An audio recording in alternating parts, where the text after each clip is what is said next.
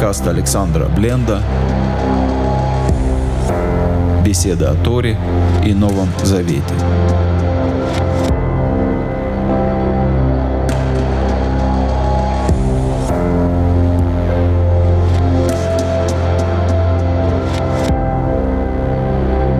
Всем еще раз шалат, шаббат шалом. Все вы знаете, что вот шаббат шалом, шалом – это все недавнее приветствие. Какое приветствие было во времена Торы?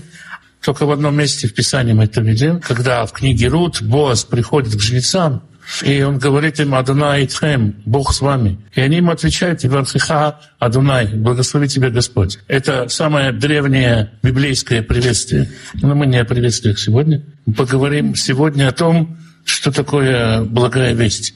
Какие вообще бывают хорошие новости. В 20 веке было окончание войны, может быть. Что было в 21-м, вот так вот, чтобы для всего поколения было хорошая новость. Даже трудно припомнить такую новость. Ну, христиане призваны распространять благую весть. Представьте себе, что утром вам э, звонит телефон, вам звонят из банка, и они говорят вам, у вас там были суды, ипотека, еще какие-то долги. Но мы поймали вашего соседа, он здоровый мужик такой, и мы его продали на органы.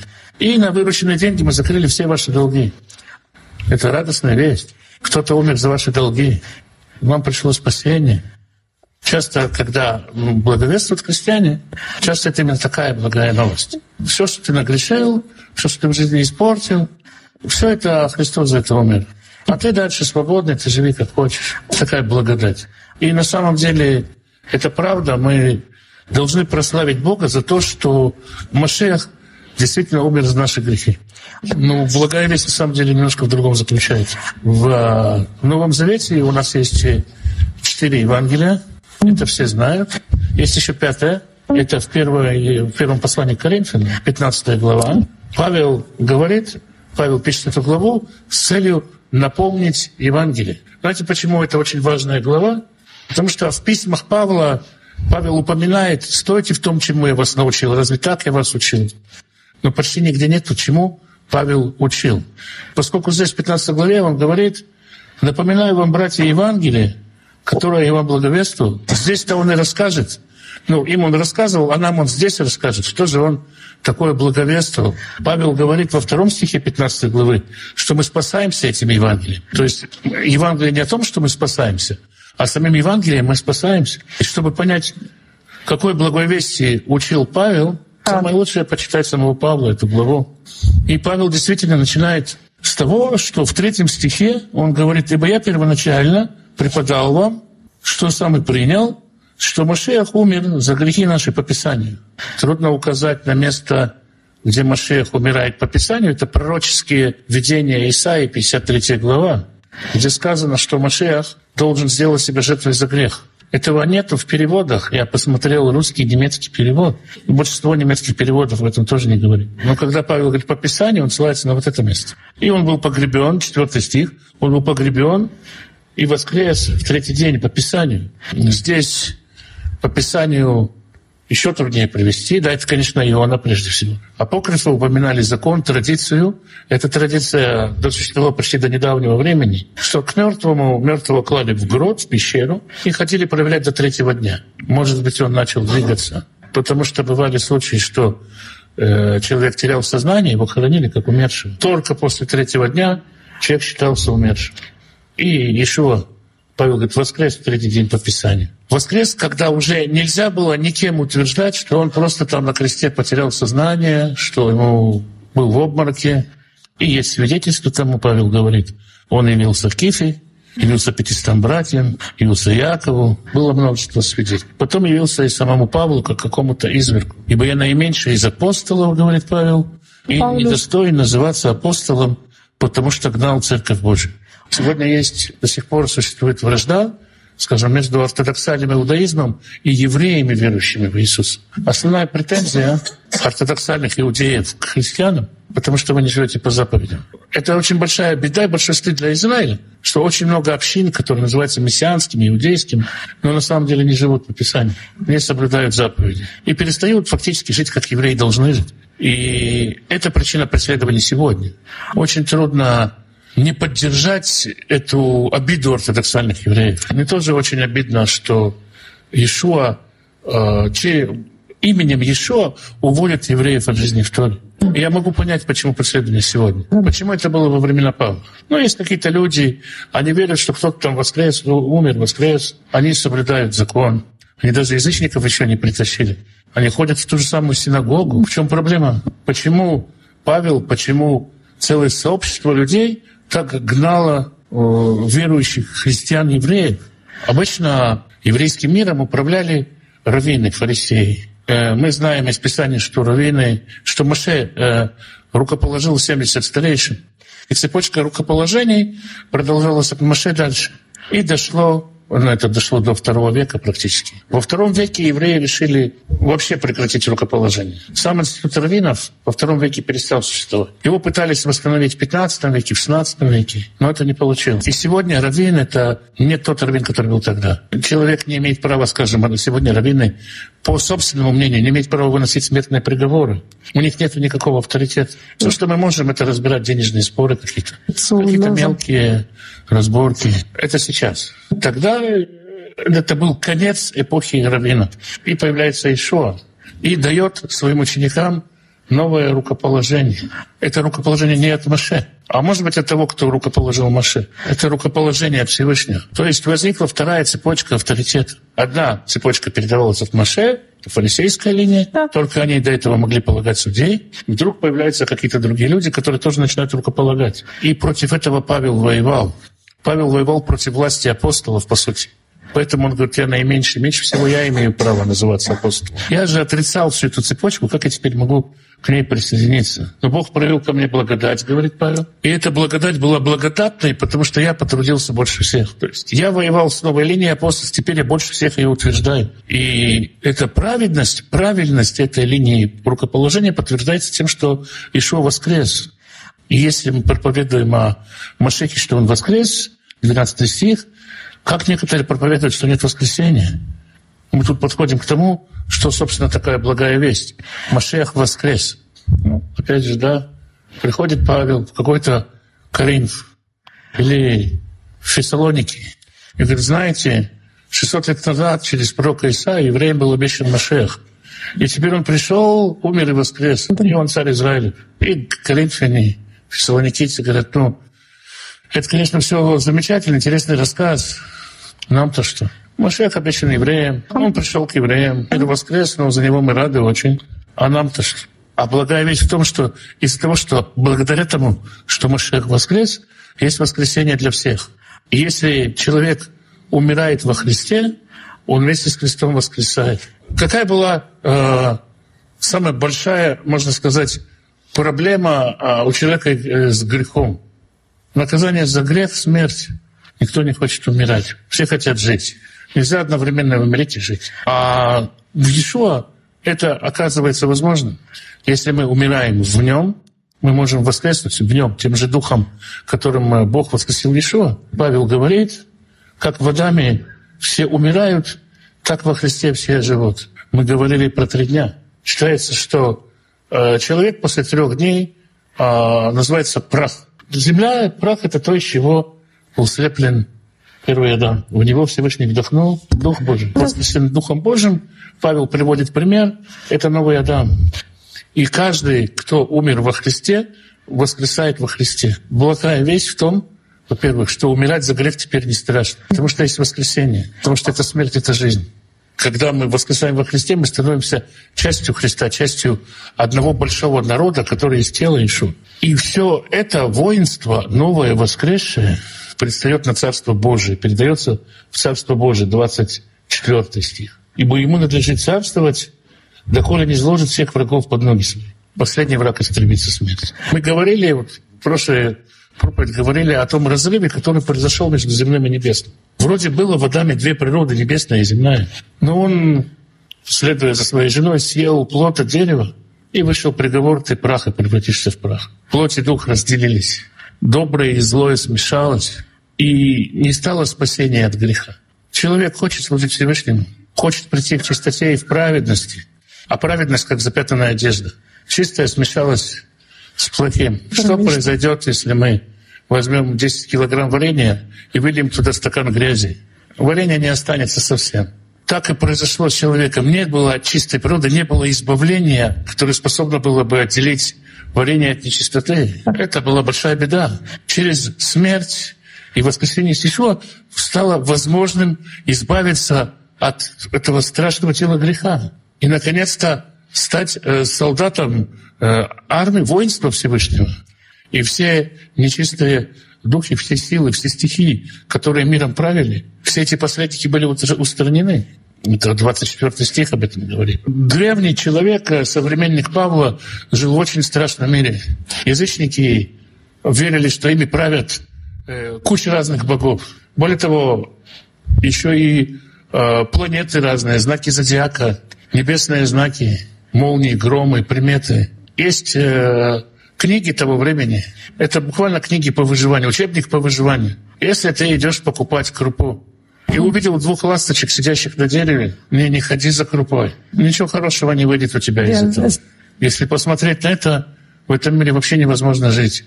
Был и один ученый из он был современник Плиния, и некоторые историки о нем пишут. И он выпил яд, потому что кувшин с молоком у него упало две мухи. Он понял, что будет что-то очень страшное. Лучше самому, конечно. И очень много людей, которые живут так. И некому было прийти и сказать им, все это полная ерунда. Вы вообще не находитесь во власти всего этого. Никого пока не пришли люди, ученики Ишуа, и стали потихонечку вымывать, выбивать из голов людей все эти силы. Это очень длинная работа, и это не, не закончилось до сих пор. Я недавно, не так давно в Москве зашел в книжный магазин Русской ортодоксальной церкви. Ну, посмотрите, если интересные комментарии написания. На самых продаваемых книгах там была такая полочка, на ней написано «бестселлеры». Там была, стояла книжка «Заговоры против домового». Очень популярная книга. Я посмотрел, 300 тысяч тираж. Бедные домовые в России. Их там всех повыгоняют. Люди до сих пор их боятся. Если ты увидел женщину с пустым ведром, надо срочно сказать «Господь Иисус Христос, пустое ведро мимо меня пронес. Иначе она в этом ведре всю твою удачу унесет. Бедные люди, которые так живут. А в, в Риме, в Греции, во всей Малой Азии люди жили именно так. И нам понятно, что все эти духи, все эти силы, они ничто. Ну как нам понятно? Отчасти.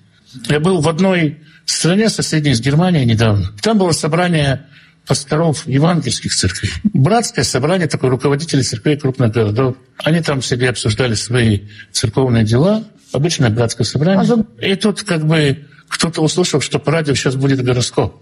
Все замолчали, пока гороскоп не прозвучал. Нет, конечно, все потом сказали, что ерунда полная этот гороскоп. Чего в него верить? Ну, слушали все очень... Может быть, и конспектировали бы, но как бы... Все это на самом деле враги человека, а не друзья. И только учение в Иешуа, только новая обновленная жизнь, она, собственно, избавляет от этого. Возьмите э, наш еврейский народ. У нас есть э, раввины, очень образованные люди. Хороший мой знакомый раввин, доктор физико-математических наук. Он э, один из крупнейших специалистов в мире. Я даже не понимаю, в чем это что-то такое очень заумное. Но когда ему надо подстригать ногти, он говорит, нельзя подстригать на нисходящей луне. Надо подстригать ногти через один обязательно. Иначе злые духи прилепятся. И я спрашиваю его, друг, какие злые духи? Ты же в них не веришь. Ты, ты, ты, ты доктор, ты раввин. Кто знает, может, они и к тем, кто в них не верит, тоже цепляются. От этого нету свободного места. Современный иудаизм. Ученые люди. Тот, кто проходит между двумя пальмами, наводит на себя проклятие. Это почти то, как в пустой стакан, не капнув, молока, не капнув туда воды, молока наливать. Это написал лютеранский пастор совершенно недавно. Причем а, самое интересное, что весь этот пассаж начинался с фразы «Библия явно говорит». Я сделал специально поиск по молоку, по воде, по всем словам в Библии. Я написал ему письмо об этом. Он говорит, «Э, мало читать Библию, надо, чтобы еще и дух учил. Тоже духи. Но мы не о том, как плохо. Павел говорит, что когда человек воскресает в Мессии, вся эта власть гороскопов, стихий, ложных богов, ложных примет и так далее, все это исчезает. Все злые силы, которые... По сути, что это за силы? Это человеческая греховность. Давайте приведем библейский пример. В книге царств есть история о том, как Ахав хочет идти войной на Сирию. Он хочет знать, что пророк, что Господь об этом думает. Ему приводят 200 пророков, 400 пророков. Все пророки говорят ему, иди на Сирию, правильно. Иди, иди на Сирию. Это благословенное дело. Один из пророков особо продвинутый сделал даже презентацию, сделал рога и сказал, вот этими рогами ты Сирию избадаешь. Ахав говорит, что-то подозрительно. Что-то пророки все одинаковые. Нет ли у вас какого-нибудь там запасного резервного пророка? Ему говорят, знаешь, есть один. Но это плохой пророк. Он никогда про меня ничего хорошего не говорит, и про тебя ничего хорошего не скажет. Он говорит, ну, какой уж есть, приведите. И приводят пророка Макияву. В русском переводе его почему-то перевели Михей, приводят пророка Макияву. Это имя переводится как «битый Всевышним». Он приходит, ему по дороге объясняет, что надо, и он говорит, да, правильно, царь. Хорошее дело — это иди, иди на Сирию, давай, вперед. Царь говорит, я не ловлюсь на это. Скажи правду. Ну, хочешь правду? Хорошо. Я тебе скажу. Я вижу войско России, войско, войско твое рассеянное по горам. И вижу тебя бегающего из комнаты в комнату. И он рассказывает, одна из как бы ранних книг Откровения, рассказывает, что видел на небесах. Я видел Всевышнего, сидящего на троне, в сонме духов. И Всевышний говорит, кто бы пошел и обманул Ахаба. Нам нужен доброволец. И находится такой дух, говорит, а я пойду, что, я пойду. Всевышний и как ты это сделаешь? А я сделаю с духом жилым в устах пророков, и они все будут пророчествовать Ахабу, что да, пусть идет. И он пойдет. И услышав все эти истории, услышав весь этот расклад, вроде бы сначала он пророкам не верил. Но услышав полную историю, таки пошел на Сирию. Вроде бы человек пытался сопротивляться, честно пытался. Его действительно что-то удерживало от того, чтобы послушаться пророка. Но он послушал правду, и все равно пошел. Если мы задумаемся над этим фрагментом, разумеется, Всевышний не сидит нигде на троне, и вокруг него нет духов, потому что они бестелесны. И этот э, дух, активный дух доброволец, это грех самого царя. Это его грех, его мешает послушаться правды. Добиваясь правды, он идет за духом лживым. Все дальше и дальше человечество погружается, погружалось в грех, и таких лживых духов набралось множество. Лжепророки, лжебоги, все что угодно. Отсюда гороскопы, гадания по руке, гадания по сетчатке глаза, по внутренностям э, зарезанного барана, по внутренностям выловленной рыбы. Сегодня даже мы видим вот у наших соседей арабов, если не забивают барашка, они обязательно смотрят. Я говорю, что ты туда смотришь? Он говорит, будущее свое смотрю. Я смотрю на его кишки, сразу все понятно, что со мной. Действительно все с ним понятно все эти враги начнут истребляться, будут истребляться с принятием Ишу. Начинается длинный процесс исправления, в конце которого будет Господь один, имя Его один, имя Его один. Не будет никаких посредников между Богом и народом, между Богом и людьми. Последний последнее последствие греха, которое будет истреблено, это смерть. Все будет покорено Всевышнему. Конечно, можно спросить, а разве сейчас не все в руках Всевышнего? Конечно, всегда все было в руках Всевышнего. Но люди начнут осознать, все человечество, весь мир осознает, что мы в руках Всевышнего. Все будет покорено Ему. Каждый человек будет подчиняться Ему, выполнять Его закон, выполнять Его волю. Все преграды перед этим упадут. И когда человек будет выполнять Его волю, никакая другая сила не сможет на него повлиять. Потому что нет силы, которая властна над человеком, который живет по воле Творца. И в этом, собственно, спасение. В этом благая весть. Хорошая весть, она в том, что правда победила, что все ложные боги, ложные сущности, все будет, все исчезнет. Это гораздо больше, чем то, что нам сказали, вам прощаются ваши долги. Вас взяли на работу. Вот это благая весть. У вас есть новая ставка. Бог не только вас простил, и то, что Он расплатится, потом это само собой понятно. Но у Него есть для вас работа. Работать в исправлении мира. Приводить весь мир в подчинение Богу. Вы можете сегодня Ему служить. Это действительно благая весть. И нет другой благой вести. Эта работа, она будет, приведет э, к победе. Это, это мероприятие, оно обречено быть успешным. Всевышний избрал в себе в товарищи, э, кровь и плоть, избрал себе в товарищи э, нас, простых людей. Если раньше язычник и приближаться к храму не мог, ему так садили на задние скамейки в синагоге, к нему нельзя было входить домой, дома ему нельзя было произносить имя Бога. Теперь Бог живет в нем самом, он может служить Богу. И это благая весть, о которой говорит Павел. Павел э, дальше рассказывает о том, собственно говоря, к строительству какого будущего мы призваны. Во-первых, наша работа — это исправление самих себя. Павел говорит, я каждый день умираю. Что значит я каждый день умираю? Да. Каждый день работать со своей плотью, каждый день находить себе что-то. И Всевышний не скажет, как не надоел этот Павел, или как не надоел этот Алекс. У него ветхий человек все время умирает, и все время он такой живой на следующий день. Кто-то не умирал никогда.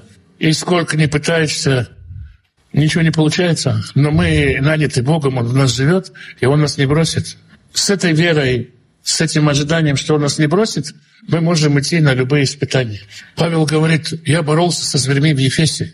Действительно, тогда у римлян была такая народная забава ловить христиан и бросать их на борьбу с животными. Очень многие христиане погибли. Некоторые побеждали зверей. В древней церкви много историй о том, как львы просто отказывались, скажем, набрасываться на христиан. Павел говорит, я иду на такой риск и подвергаюсь такой опасности. Если бы я не верил в воскресенье, разве бы я делал это? Раз я иду на такую опасность, значит, моя вера истина. Если я плачу такую цену, значит, она стоит. Говоря всю эту благую весть, Павел вдруг останавливается и говорит, отрезвитесь, потому что я вам скажу правду. Многие из вас не знают Бога. Вот я увидел, что и в немецком тексте, и в русском слово «из вас», «из нас» — это вставка. Многие не знают Бога. Русском переводе «из вас». Действительно, в тексте нету ни «из нас», ни «из вас». Павел не разделяет. Многие люди ходят в общины туда-сюда, не знают Бога. И они спрашивают, а что, в каком теле мы воскреснем? Как лучше одеться к этому времени? Что с собой взять на всякий случай? Чтобы, если что, пару копеек хотя бы в кармане было. Павел говорит, то, что ты сеешь, не живет, если ты умрешь. Ты загадываешь о том, как воскреснешь, ты сначала как бы удостойся этого воскресения. То, что ты сеешь, может вообще плода не принести. Твое семя может оказаться голым. Без того, что ты умрешь, ты не воскреснешь. Здесь благая весть. Мы должны умереть, и мы воскреснем. Но это значит, что если мы не умрем, то мы не воскреснем. Если мы не наполнимся окончательно и всецело Духом Божьим, то, что не Божье, то не воскреснет. И дальше Павел говорит о том, что мы по воскресении будем одеты э, в славу. Тот, кто не в славе, тот и не воскреснет. Слава бывает разная. Павел говорит, одна там у звезд, одна у солнца. Кто-то тленное тело посеял, кто-то не смог вообще посеять ничего. Тот, кто посеял душевное, тот пожнет духовное. Но только духовное может воскреснуть. Павел приводит сравнение в 45 стихе. Павел говорит, есть, написано, Адам стал душой живой. Это было, когда Всевышний слепил Адама из земли и вдохнул в него дух. Новый Адам — это последний Адам, это животворящий дух. Но он не может оживить перстное, не может оживить плоть. Плоть и кровь не доследуют Царство Божие. Вместе с благой идет рецепт. Для того, чтобы удостоиться воскресения, надо умерщвить себе все плотское. Перстный человек, плотской человек, он обычный плотской человек, как все люди. Духовный человек преображается. Если он э, готов от всего, от всего плоского отказаться. Разумеется, это не значит, там, упаси Бог, да, как очень многие аскетические секты принимают там, не будем пить, есть, или не будем там себя еще в чем-то ограничивать. Речь идет о том, о целях, которые мы ставим в жизни. Речь не идет о том. Павел говорит, не все мы умрем, все мы изменимся. Если человек готов к принятию себя святого образа, он изменяется и преображается. Наши плотские тела, если мы внутри себя умертвим все плотское, делаются в нетленное. Это благая весть. То, что созданное, плотское, кровь и плоть может стать святым, одеться в славу, преобразиться, может стать божественным, наполниться Богом, в каждом из нас может жить Дух Божий. В нашей плоти, которая, казалось бы, ну, не самое чистое, что есть. И это победа над э, смертью и победа над грехом, потому что смерть — это плод греха. И в, этом, в этих взаимоотношениях с Богом уже не будет места ничему нечистому, никаких посредников, чтобы не бояться никакой нечистой силы. И квинтэссенция слов Павла, 57 стих, «Благодарение Богу, даровавшему нам победу Господом нашим Иисусом Христом». Одно слово «благая весть» — это победа и наставление, которое с этим дается, быть твердым, непоколебимым, потому что в том, что мы получаем, в том семени, которое в нас сеется, в нем надо еще выстоять. Надо выдержать, сохранить то спасение, которое мы получаем. Это разным людям приходится по-разному. Кто-то живет в очень спокойной, спокойной, благодатной стране. Кто-то живет в стране, где есть преследования. Кто-то живет в богатстве, кто-то в бедности. Каждый проходит какие-то испытания но Бог в нас уже живет. Он в нас дает силы. И если нам приходит какое-то испытание, у нас есть какая-то проблема, это одно из двух. Либо мы можем эту проблему решить, либо это не наша проблема. Любое испытание, которое мы получаем, Бог дает нам силы пройти его. И с Божьей помощью, благодаря Божьей победе, и мы победим, сможем облачиться в славу. А прежде этого сможем стать Ему верными слугами, живущими да. в наших телах, со всеми нашими проблемами, по Его воле, по Его закону. Слава Богу!